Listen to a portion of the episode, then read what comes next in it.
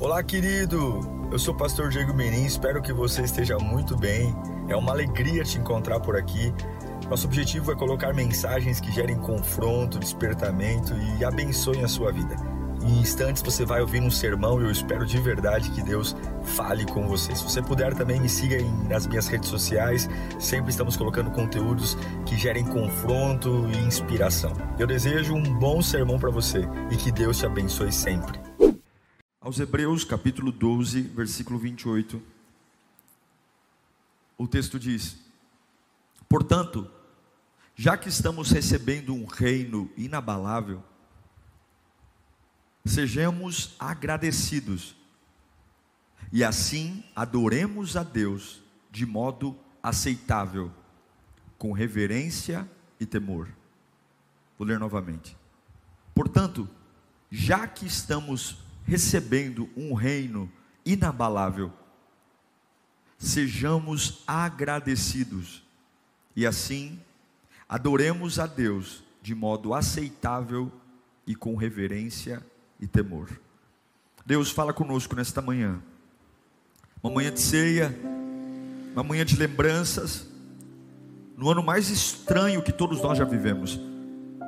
Fala conosco, Senhor incendeia o nosso coração, lava a nossa alma, que possamos ter a nossa mente aberta.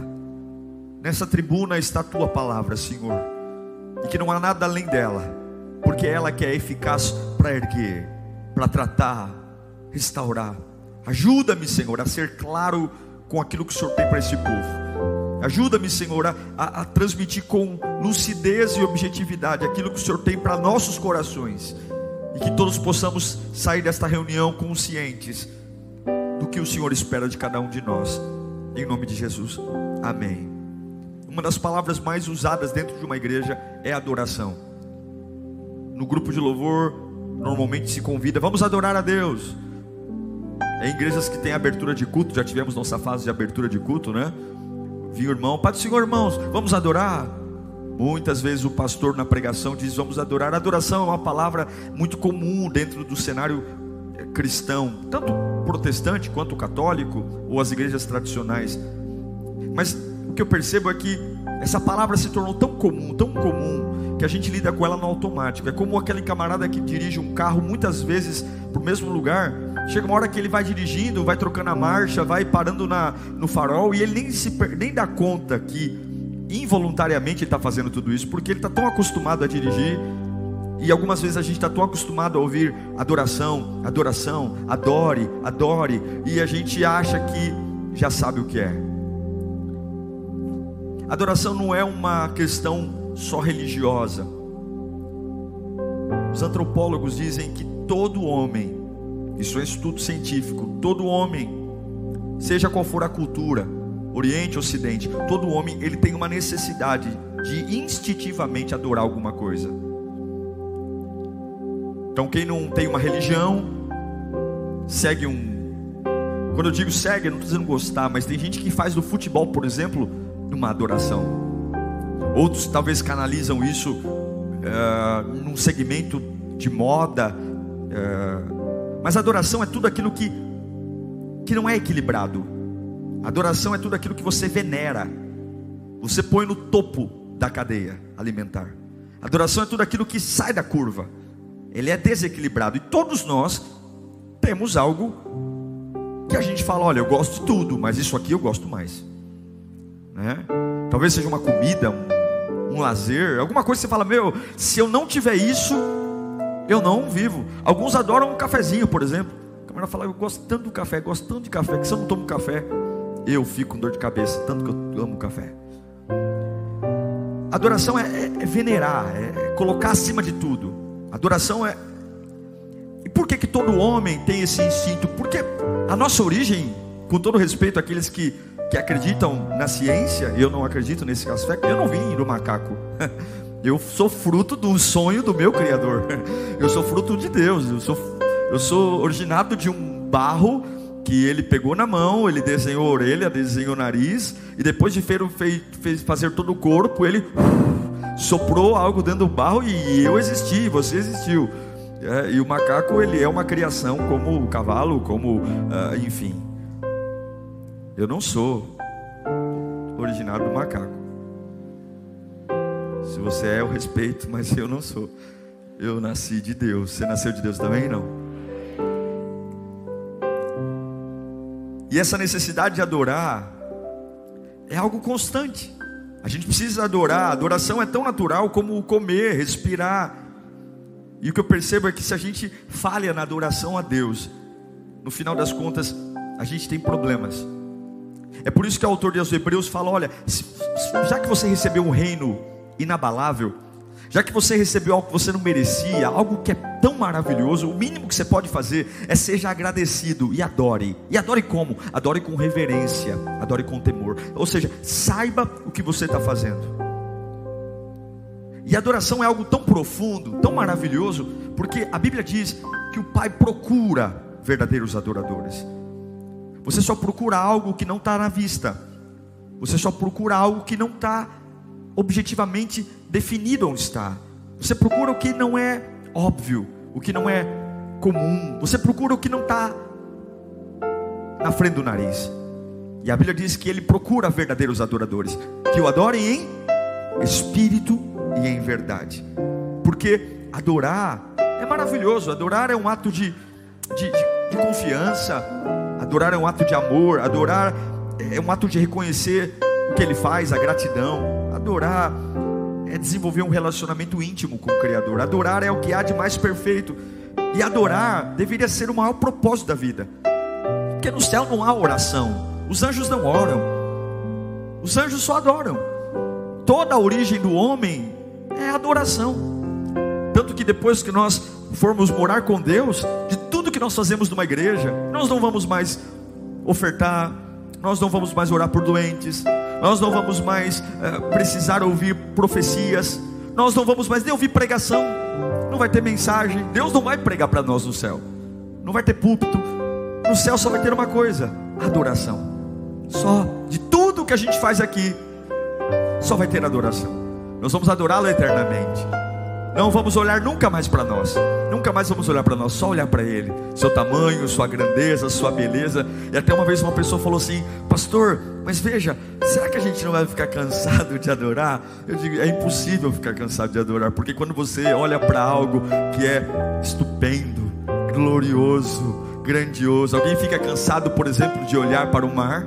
Por mais que você saiba que só terão ondas vindo à, à praia, você, ah, eu tô, tô com tédio de ficar olhando para essa areia. Você se cansa de olhar para pessoas, você se cansa de olhar para o trânsito, agora para algo grandioso. Você já se cansou de sentar no cume de uma montanha e olhar quantas pessoas sobem a mesma montanha várias vezes para ver a mesma vista que já conhecem.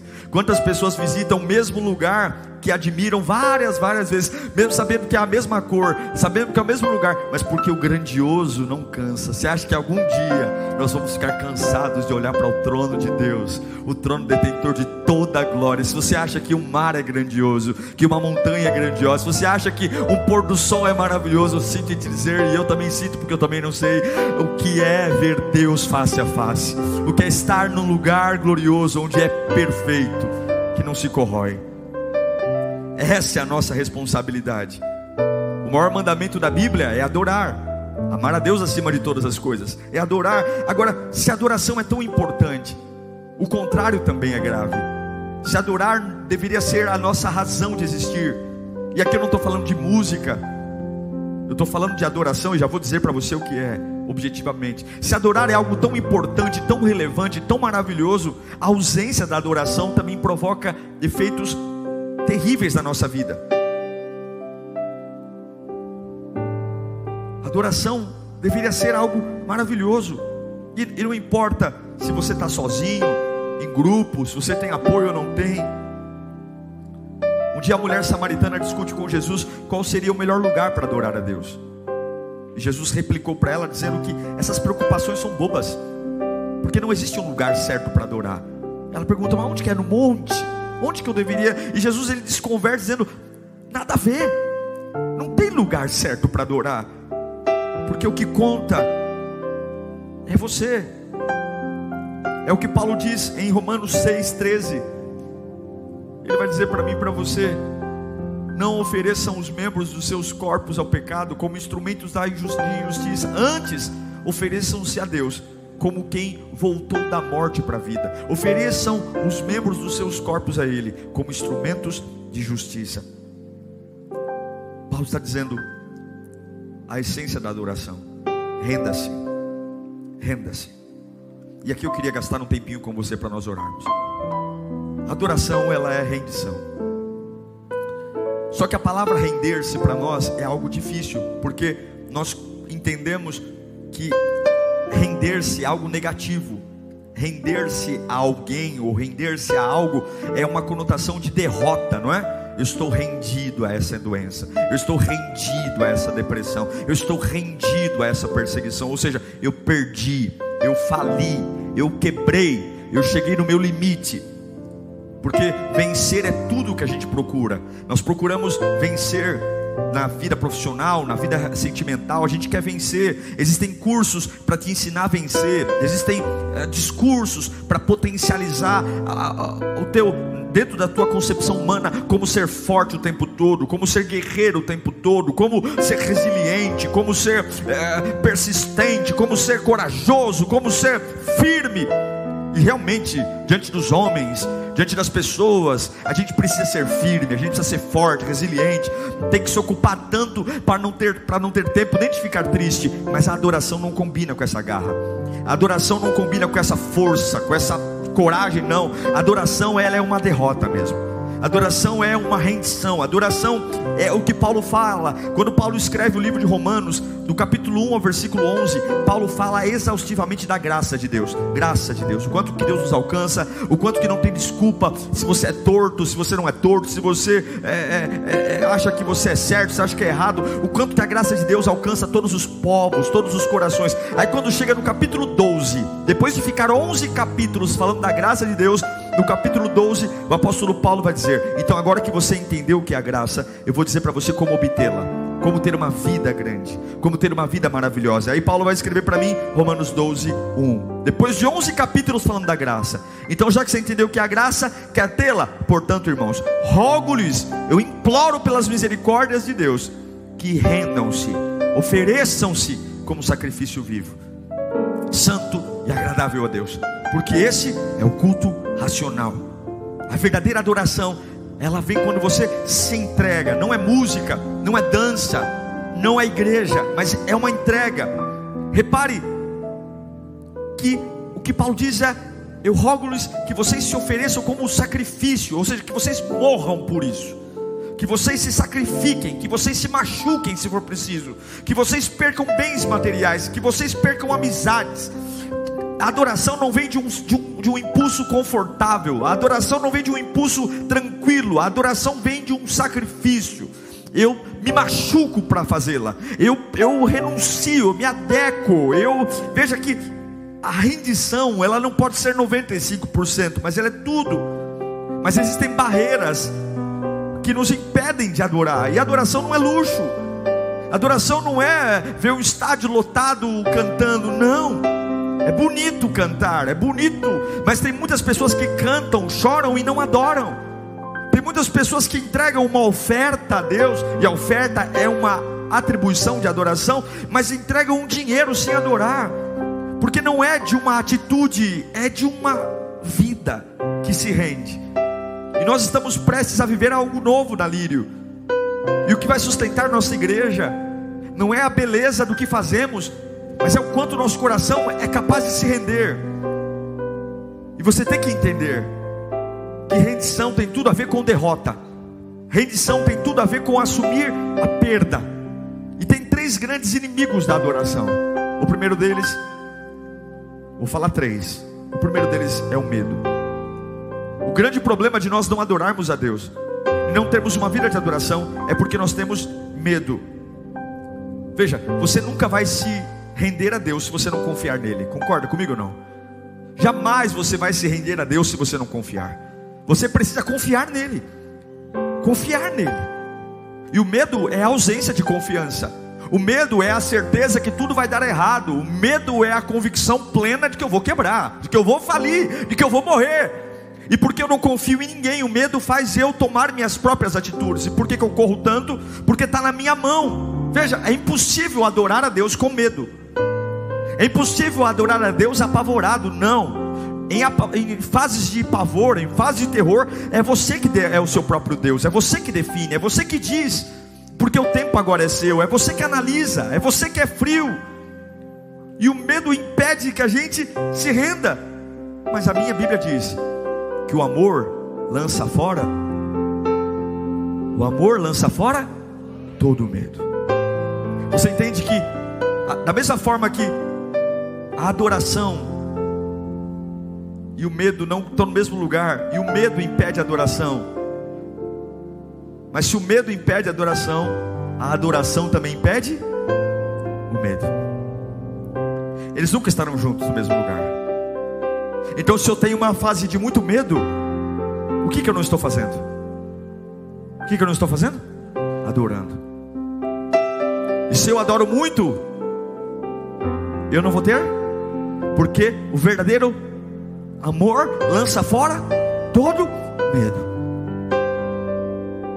Se você não se render a Deus, o medo vai estar aí. E Deus ama você de uma forma inimaginável. O amor de Deus não cabe em páginas. O amor de Deus é fora da curva. A maior expressão desse amor é Romanos 5:8, quando a Bíblia nos diz que Deus demonstra o seu amor por nós que forma?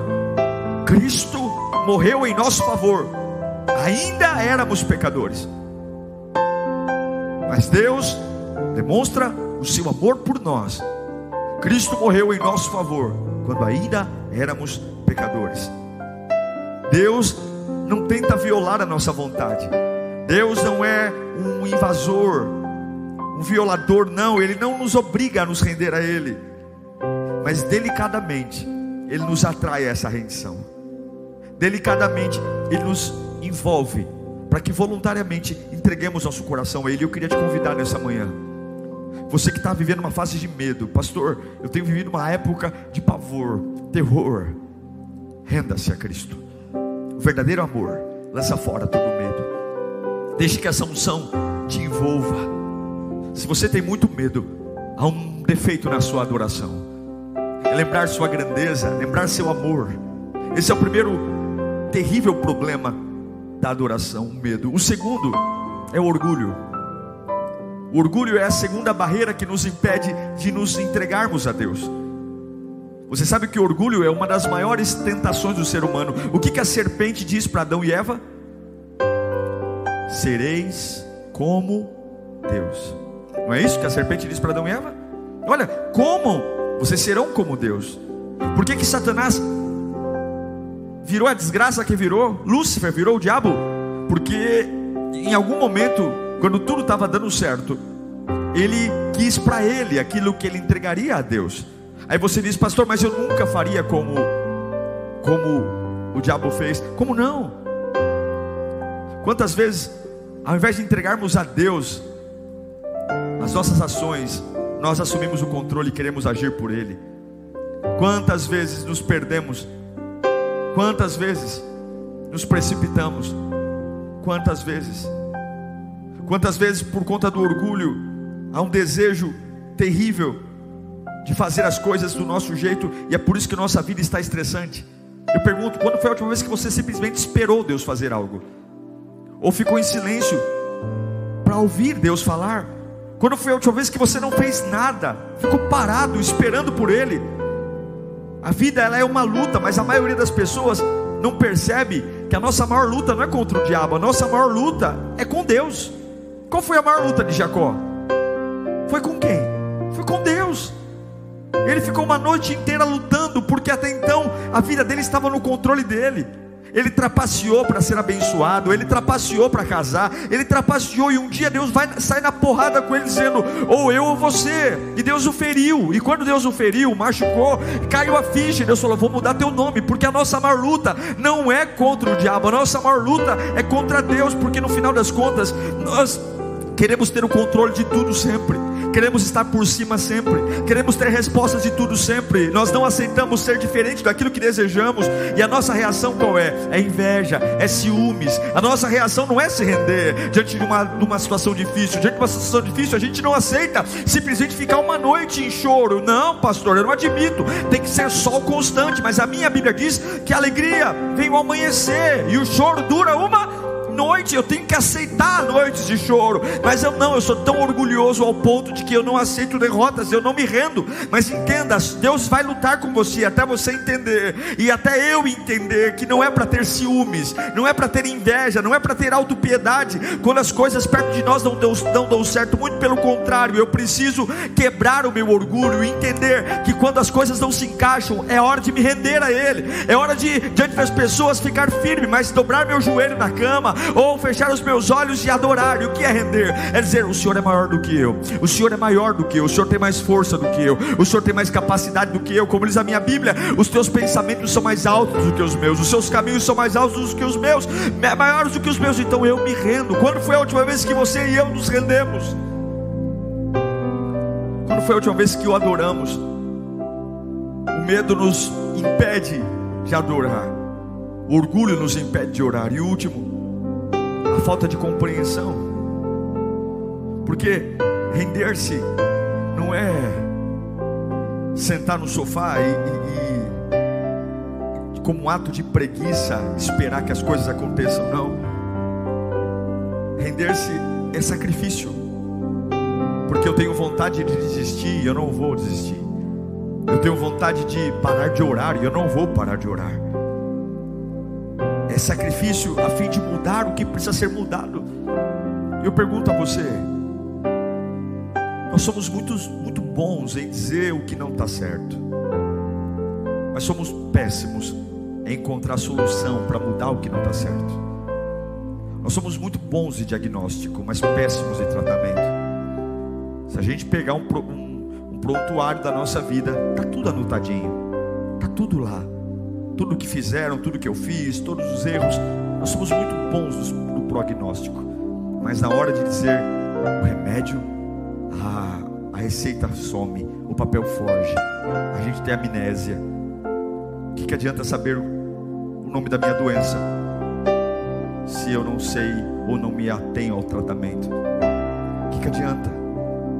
Se não há tratamento para minha doença, para que, que vou ao médico? Melhor morrer em casa.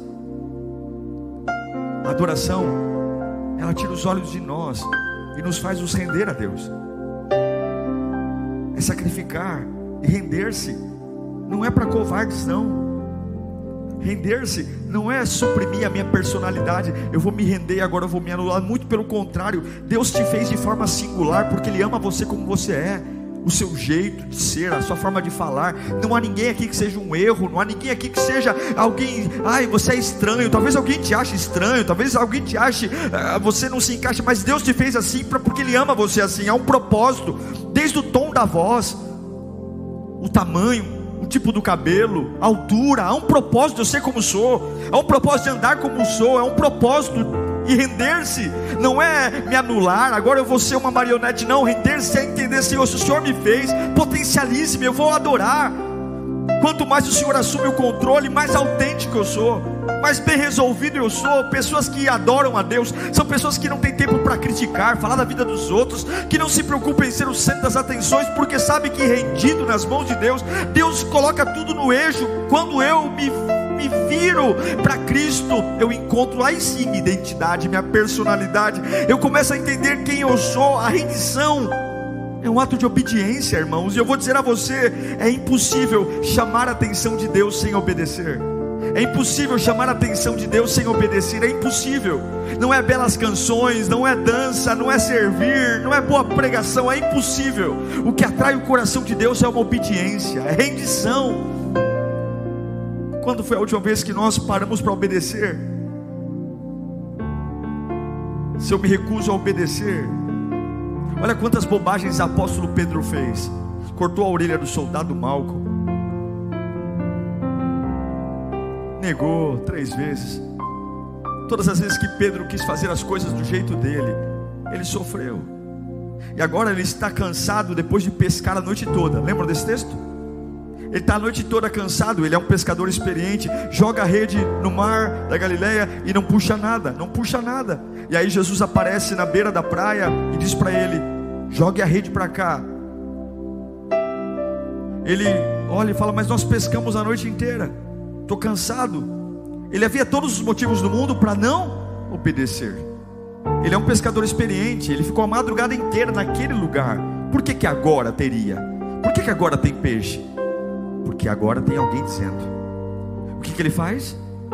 Ele ignora seu orgulho, ele ignora seu medo, ele ignora a falta de compreensão, porque não tem lógica. Eu acabei de pescar nesse lugar, a noite inteira não peguei um peixe, mas pela tua palavra, pela tua palavra lançarei a rede. E quando ele lança a rede, há 153 grandes peixes dentro da rede, ao ponto de que quase é impossível trazer a rede para dentro do barco. Por que, que agora tem peixes na rede do barco? Porque ele obedeceu. Porque ele obedeceu. Eu preciso obedecer apesar de ter medo. Eu preciso obedecer apesar de me sentir orgulhoso. E eu preciso obedecer apesar de não ter compreensão. Porque a obediência, ela atrai a bênção.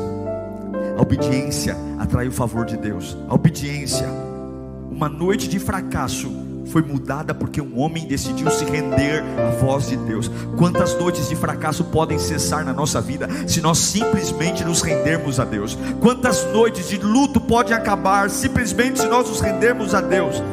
É como Abraão, render-se além de obedecer, é,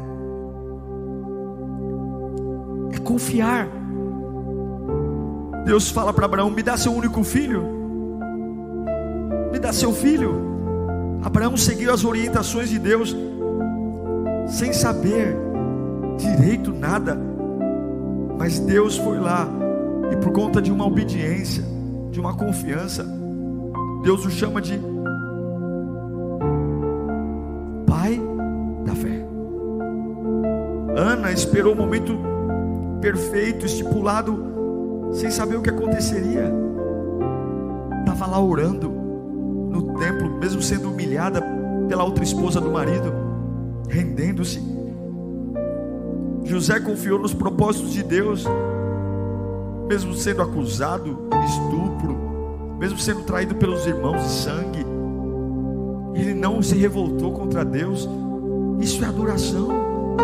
Não adianta a gente fazer firulas se nos desafios da vida a gente não se rende a Deus.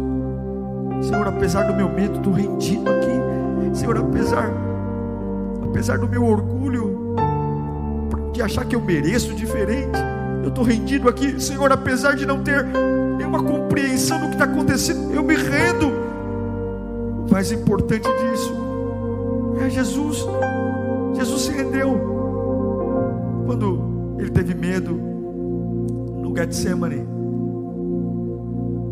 quando ele poderia ter tido orgulho, estalar um dedo e chamar um batalhão de anjos para o tirar da cruz, e ele não fez. Eu quero dizer para você que aquele que se rende, ele sabe o que dizer. Ele vai dizer: Pai, se esse problema, se essa dor, se essa doença for necessária para a tua glória, e para o cumprimento do teu propósito na minha vida. Por favor, não afaste essa doença de mim, não afaste essa dor de mim. Pai, se o que eu estou vivendo hoje for necessário para eu chegar onde o Senhor quer que eu chegue, eu vou me render. Você é capaz de fazer essa oração? Aquilo que você mais odeia que está acontecendo mas se fizer parte do plano que o Senhor tem para moldar meu caráter, para moldar minha vida, para transformar minha alma, eu vou te adorar, eu vou me render, eu vou me render, eu vou dizer: tá bom, eu confio em Ti, eu vou obedecer essa fase, eu não vou me precipitar, eu confio. Não é fácil, não angústia. Jesus se angustiou, Jesus sofreu, Jesus suou gotas de sangue, tamanho estresse e tamanha pressão que estava sobre ele, porque render-se é um trabalho árduo. Render-se não é para fracos, fracos são aqueles que acham que são bons, orgulhosos, render-se, tem que ter muita coragem para se render, tem que ter muita coragem para calar a voz da alma, muita coragem para calar a voz da ansiedade e dizer: Eu simplesmente não vou fazer nada, eu vou adorar, eu simplesmente não vou protestar, eu vou me render, apesar do medo, apesar do meu orgulho, apesar de não entender nada, mas quando você se rende, você vai encontrar três coisas rápidas que eu vou te dizer. Uma mulher que se rende, uma mãe que tem um filho no, no hospital que se rende, um profissional que está dizendo, pastor, olha, eu estou procurando um emprego e não encontro. Uma pessoa que está emocionalmente em frangalhos. Quando você se rende, quando você se entrega, quando você fala, eu vou focar em Deus, eu vou amá-lo acima de todas as coisas, eu vou colocar, não vou idealizar homem, eu não vou adorar pastor, eu não vou adorar líder, eu não vou adorar talento, eu não vou, eu vou adorar Deus, e o que é adorar? Eu vou colocar acima de tudo, acima de tudo, é a minha vida em prol dele, é a minha vida nele, ele vai estar em cima, é, é, ele vai ser o primeiro, não, não, não, ele vai ser, e eu vou olhar tudo que eu estou vivendo hoje, tudo que está destacando, eu tenho que colocar Deus, eu tenho que colocar, quando você coloca Deus, quando você se rende, apesar de fazer isso ainda com medo, apesar de fazer isso ainda com orgulhos, com coisas mal resolvidas, com justiça própria, apesar de não entender o que você está vivendo, você vai sentir paz. O primeiro efeito da rendição é a paz. É como se a sua alma dissesse: Ei, descansa, alguém assumiu o controle. Ei, é como alguém que está dirigindo 24 horas sem parar, e alguém toca no e fala: Deixa eu assumir o volante para você descansar um pouco. Vai para o banco do passageiro, e aí você pode dormir porque você confia no motorista. Há quanto tempo sua alma não dorme? Há quanto tempo você não dorme? Há quanto tempo você não sabe o que é descansar? Eu não estou falando que é descansar num lugar bom, não, porque você pode descansar na fornalha, você pode descansar na cova de leões, porque o descanso não está no lugar, o descanso está numa presença. Eu não estou falando de descansar, ir para a praia, para o campo do Jordão, para o sítio. Eu estou falando de descansar, apesar de estar numa batalha, apesar de estar no meio de uma guerra, eu descanso, porque alguém assumiu o controle. Quanto tempo faz que a sua alma não descansa? Sabe por que, que você tem toma tantas decisões erradas, tantas precipitações, porque uma cabeça perturbada não sabe o que pensar, não sabe o que escolher, não sabe o que decidir. Nós trocamos os pés pelas mãos, nós trocamos a noite pelo dia, porque uma mente perturbada perde o raciocínio, perde, escolhe tudo errado, faz tudo errado, gasta dinheiro onde não deve, se ajunta com quem não deve, estraga a vida, perde bens materiais, se afasta de quem tinha que se aproximar, se aproxima de quem tinha que se afastar, erra tudo, diz aleluia porque o diabo está fazendo, e diz misericórdia para o que Deus está fazendo, e a gente confunde tudo porque cansado, ninguém trabalha direito, ninguém raciocina direito, a gente erra o troco, a gente paga errado, a gente esquece conta, uma mente perturbada não consegue ter excelência, mas quando você ouve uma voz dizendo: Ei, ei, ei, ei, você já dirigiu muito, e eu não te fiz para isso, eu te fiz para mim, vai para o banco do passageiro, senta ali, tira uma soneca, vai descansar, enquanto você dorme, eu trabalharei por você, levante suas mãos para cá, apesar do que você está vivendo, apesar do que você está enfrentando, o meu Deus me trouxe aqui nesta manhã para você ouvir. Você pode se achar muito bom, você pode se orgulhar de você, mas o melhor lugar para você não está em trabalhar, está em descansar. Renda-se, renda-se, renda-se. Jó 22, 21. Olha o que esse texto diz: sujeite-se a Deus, fique em paz com Ele. E o que? E a prosperidade virá. Sujeite-se a Deus. Se você se sujeitar a Deus, você vai ficar como? Em paz. E a prosperidade virá. O que é prosperidade? É ter tudo? Não. Prosperidade é não sentir falta de nada. O que você prefere? Ter tudo ou não sentir falta de nada? Tudo a gente nunca vai ter. Mas deitar a cabeça no travesseiro e dizer: não sinto falta de nada, não tem preço. Tudo que eu preciso eu tenho. Pode não ser o mais caro, pode não ser o mais luxuoso, pode não ser o mais bonito, mas eu sei que não me falta nada. Ah, irmão, isso não tem preço. Há homens e mulheres que dariam sua fortuna inteira para pôr a cabeça num travesseiro e ter essa sensação de que não lhes falta nada. Há homens e mulheres que sempre querem mais, mais, nunca o, o carro nunca é o melhor, a casa nunca é a melhor, o status nunca é o melhor, mas aqueles que deitam num travesseiro dizem: Eu não sinto falta de nada. Se você adora, além de ter paz, você se sente livre. Romanos 6, 17 O apóstolo Paulo nos ensina: ofereça-se aos caminhos. Mas graças a Deus, porque embora vocês tenham sido escravos do pecado, passaram a obedecer de coração a forma de ensino que lhes foi transmitida. Verso 18. Vocês foram libertados do pecado e tornaram-se escravos da justiça. Eu adoro e eu sou livre.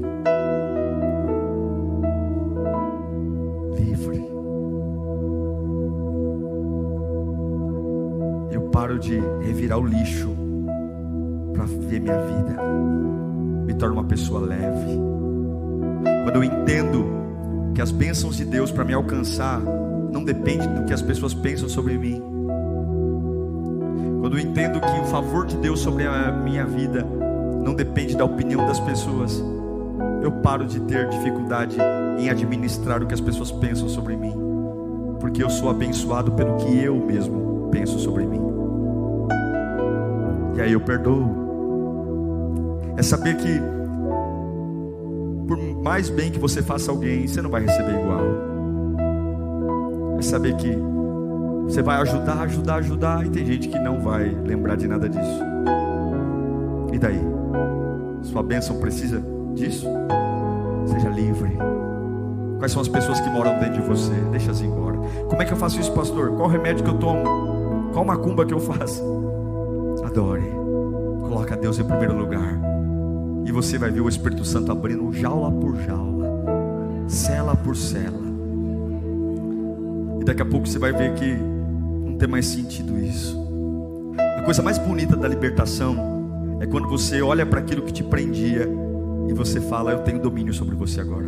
Eu posso jogar fora e não vai fazer dor. A coisa mais linda da libertação. Eu me lembro quando eu era viciado em Coca-Cola, me lembro, irmãos, como isso me doía. Já preguei várias vezes, eu não tomava água na igreja. Olha a doença. Eu não tomava água na igreja para tomar coca em casa como isso era doentio. Se hoje eu estiver num lugar e eu tiver com muita sede e só tiver coca, sem sofrimento nenhum, nenhum, bebo. Sabe por quê? Porque eu venci meu vício rendendo-me ao meu Deus. Vou te falar uma coisa: durante muito tempo, eu tentei, tentava emagrecer. Já contei isso várias vezes aqui. Mas qual era o problema? Eu ia na academia hoje, eu chegava em casa à noite, eu ia para o espelho. Eu já queria ir um dia da academia ver o gominho do meu. Tinha um gominho, mas era um gominho só. Ou então comia salada, né? E depois de comer salada você acha que ah, já é na balança. E como você sabe que o resultado não é rápido, depois de quatro dias sem ver mudança nenhuma, você fala, não está resolvendo. Eu falei assim, eu vou entrar num projeto onde eu vou aplicar minhas atitudes. Eu não vou esperar resultado nenhum, nenhum. Eu não vou reparar na minha roupa, eu não vou me olhar no espelho, eu não vou subir numa balança, eu não vou ficar me não vou, eu não vou, eu só vou manter a minha prática. E eu não vou ter expectativa nenhuma nisso, nenhuma, nenhuma, nenhuma, nenhuma, nenhuma, nenhuma, nenhuma. Se der certo, deu, se não der, não deu. Eu não vou. Em nove meses eu perdi 30 quilos. Sabe por quê? Porque eu fiz um projeto, um processo livre de resultado. Talvez a sua maior escravidão é a pessoa que você quer se tornar. E a pessoa que você quer se tornar não está na sua mão, está na mão de Deus. Está na hora de você viver a sua vida para Deus. E Deus vai fazer você se tornar a pessoa que você quer se tornar. É Deus que vai fazer você se tornar essa mulher que você quer se tornar, esse empresário que você quer se tornar, esse pai, esse líder, esse ministro. É Deus. Você não tem condição de ser quem você quer ser. Você não tem condição de se transformar na pessoa que você idealiza. É Deus. Então viva a sua vida, aplique as rotinas e confie que Deus vai te honrar. José não tinha condição de se tornar governador do Egito. Abraão não tinha condição de gerar uma nação. Ninguém tinha. Mas o homem na mão de Deus alcança o propósito. Seja livre. Renda-se a Ele. Renda-se a Ele. Se você não se rende a Cristo, você se rende ao caos. Se você não se rende a Cristo, você se rende à dor. E se você se rende a Cristo, além de paz, além de liberdade, o último, você tem poder. Poder. Poder. A grandeza de um homem está no poder de Deus, que ele obtém entregando-se a Cristo. Entregue-se a Cristo. Por que, que Deus escolheu Maria? Porque ela era bonita? Por causa do seu talento, riqueza? Não, em Lucas 1,38. Está aqui o segredo do porquê Deus escolheu Maria. Respondeu Maria: Sou o quê? Serva do Senhor. Por que, que no ventre dela foi parar Jesus? Porque eu sou serva. E que aconteça comigo conforme a tua palavra. É por isso que ela é bendita. Porque ela se rende ao Senhor. Entregue-se ao Senhor. E você não vai ter mais nada a temer. Você não tem o que temer. Renda-se ao Senhor. Renda-se ao Senhor. Diga comigo: se eu não me render a Cristo, eu me renderei ao caos. Jesus diz em Lucas 9, 23: Se você quiser me seguir, abra mão das suas vontades. Se alguém quiser acompanhar-me, negue-se a si mesmo. Tome diariamente a sua cruz e siga-me. Eu pergunto a você: Você tem adorado a Deus? Eu não estou perguntando se você tem ouvido rádio o dia inteiro. Eu não estou perguntando se você canta o dia inteiro. Eu estou perguntando se você tem adorado a Deus. Você tem se rendido a Deus? Ou o medo tem sido um fator? O orgulho, a falta de compreensão. Renda-se a Deus. Feche os seus olhos. Pai, nós oramos agora. Oramos porque apesar do medo que temos, eu preciso adorar, meu Deus. Eu preciso colocar o Senhor no topo. Eu preciso falar de Ti. Ame o Senhor teu Deus acima de todas as coisas. Todas as coisas, todas elas. Acima das coisas boas e das coisas ruins. Eu quero me render. Sim, para o mundo eu vou estufar o peito. Sim, para o diabo eu vou fazer cara de mal. Mas para ti não para ti eu vou me render, porque eu não consigo me tornar a pessoa que eu quero sozinho. Eu não consigo ser o pai que eu quero sozinho. Eu não consigo ser o servo que eu quero sozinho. Em mim não há respostas. Oh meu Deus, quanto cansaço Oh meu Pai, quanto estresse, quantas coisas, quantas pessoas cansadas, lentas, porque suas vidas estão em suas próprias mãos, tudo porque esquecemos a nossa origem. A nossa origem é adorar, a nossa origem é olhar para Ti, apesar de eu achar que não vai dar certo, apesar de eu achar que estou atrasado, apesar de achar que está tudo contra mim, apesar de achar que eu depositei todas as fichas e agora, apesar do orgulho, eu tenho que falar falar, eu tenho que brigar, eu tenho que ir atrás disso, eu tenho que tirar limpo essa história, apesar do meu orgulho, apesar da falta de compreensão. Como é que pode? Como é que vai dar jeito? A matemática não bate, os remédios não fazem efeito. Apesar de tudo isso, eu vou calar minha alma e eu vou me render. Eu vou me render como Abraão fez, eu vou me render como José fez. Eu preciso me render, eu preciso me render, eu preciso, eu preciso reconhecer minha insignificância, eu preciso reconhecer que eu não sou nada nada. É é como Paulo diz: Oh, meu irmão, você tem um reino inabalável. Renda-se. Renda-se.